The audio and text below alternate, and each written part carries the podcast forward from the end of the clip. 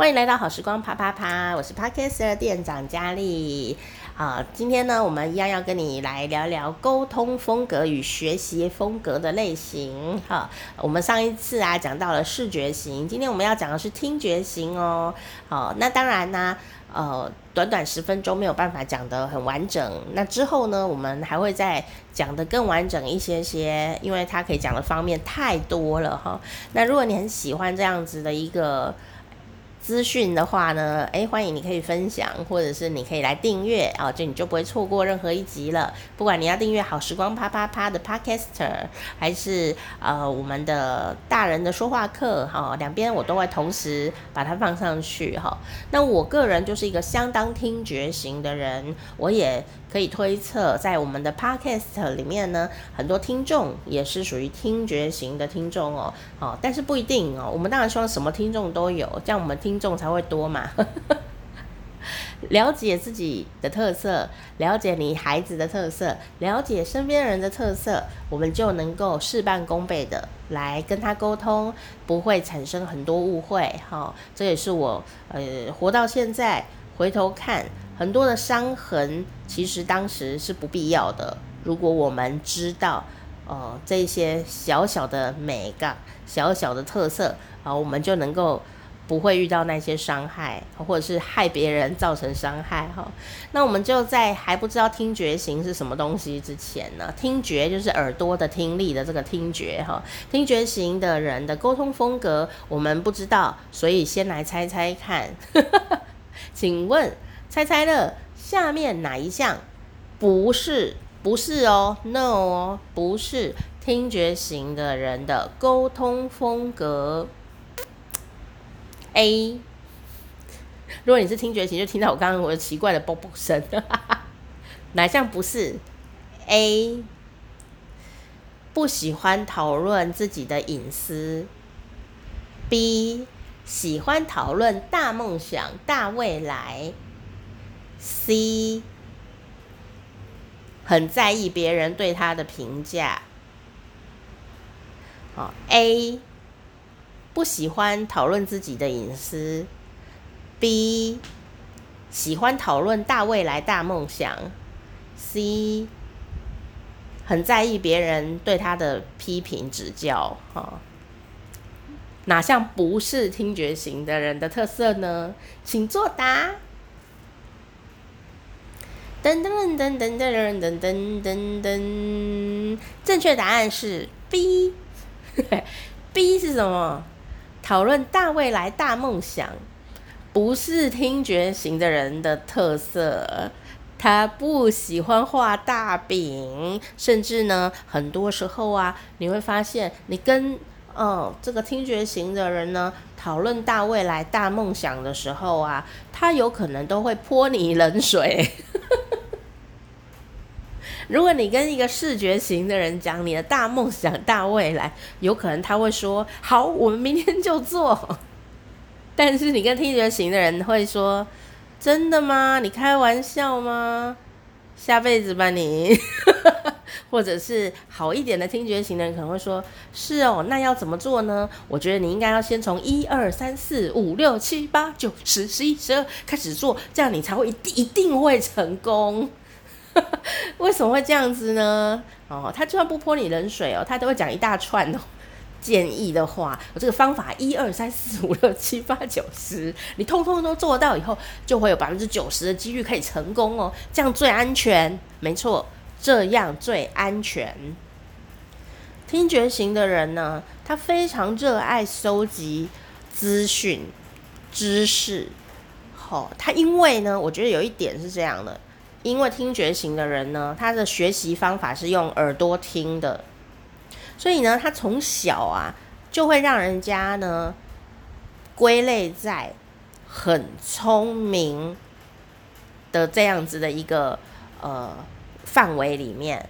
小学就考第一名，没补习也考第一名。我在讲我自己，我就是这个听觉型的人，你知道吗？听觉型的人学东西。在幼儿时期哦，儿童时期是非常快的，正所谓耳聪目明嘛，哦，不认识字的时候更快。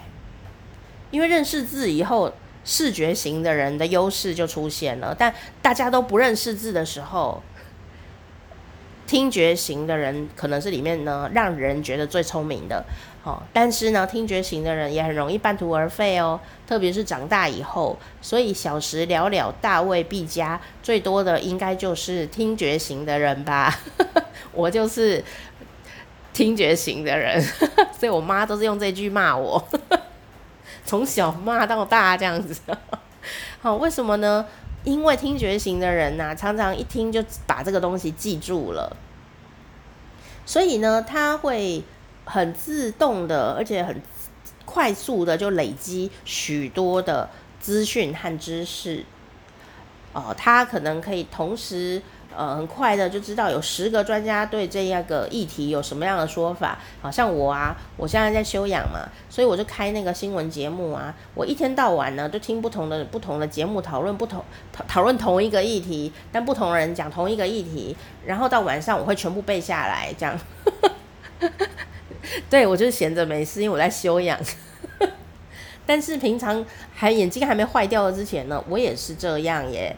哦，从小就是这样了。所以呀、啊，就有一个很大重点，就是 A，呃，他会很在意安全感，因为他会觉得我资讯一把抓。我小时候就是最聪明。所以呢，那个安全感我需要很多安全感，所以只要跟安全感呢是相反的事情啊，听觉型的人呢，在没有一些好经验之前呢，他都会变得比较保守，哦，很奇妙，对，他明明知道最多资讯，可是他做不了决定，而且他会比较保守一点哦，哦，这也是我刚刚讲小时了了，大未必佳，为什么他们比较多？因为当他长大以后呢，发现他挫折感很大。学东西没有以前快，不是听了就会的。如果他没有练习这个挫折的突破的话，人生关卡的突破，很多听觉型的人最后他真的就是会活在自己的保守的舒适圈里面，不愿意再做别的学习哦。哦，他会以他听到的资讯为重点。哦，所以你呢？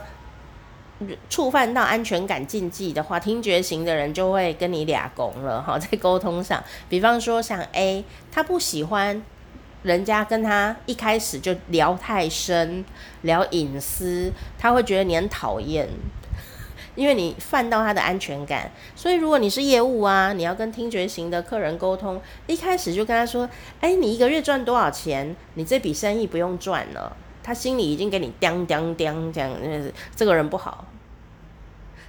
莫名其妙哦，但你如果跟视觉型人说，您这样子、哦，我觉得您这个打扮哦，非常的哦，这个名名贵高级哦，你应该一个月赚不少，他会跟你炫耀，我这个一个月赚多少，他也不介意，你知道，视觉型人不介意。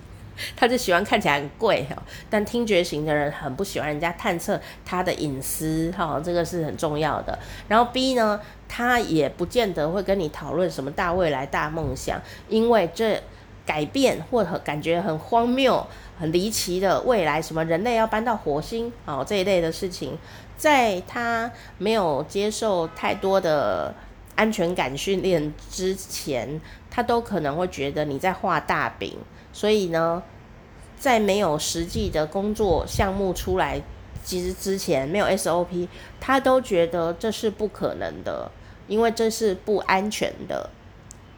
哦，所以要注意哦，聪明的听觉型的人有没有可能早就画地自限很久了呢？你是不是已经变成保守的人了呢？哈，那 C 呢？C 呢就是啊。非常在意别人的评价，当然每一个人都在意别人的评价。不过听觉型的人是特别在意，因为第一个他是资讯收集狂，第二个安全感，哦，所以他会变得好的评价也很在意，坏的评价也很在意，哈，呃，真的是听起来压力很大的族群呐、啊。像我啊，我就会觉得听觉型最容易生的病就是什么，你知道吗？精神耗弱。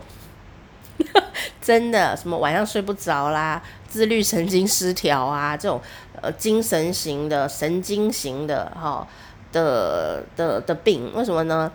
太焦虑，然后资讯焦虑、人际关系焦虑，然后呢，还有就是呃。脑压太高，这样，因为你听到就要记起来，听到就要记起来，呃，所以有时候呢，脑子会觉得太疲倦。希望大家不要太脑神经衰弱啦。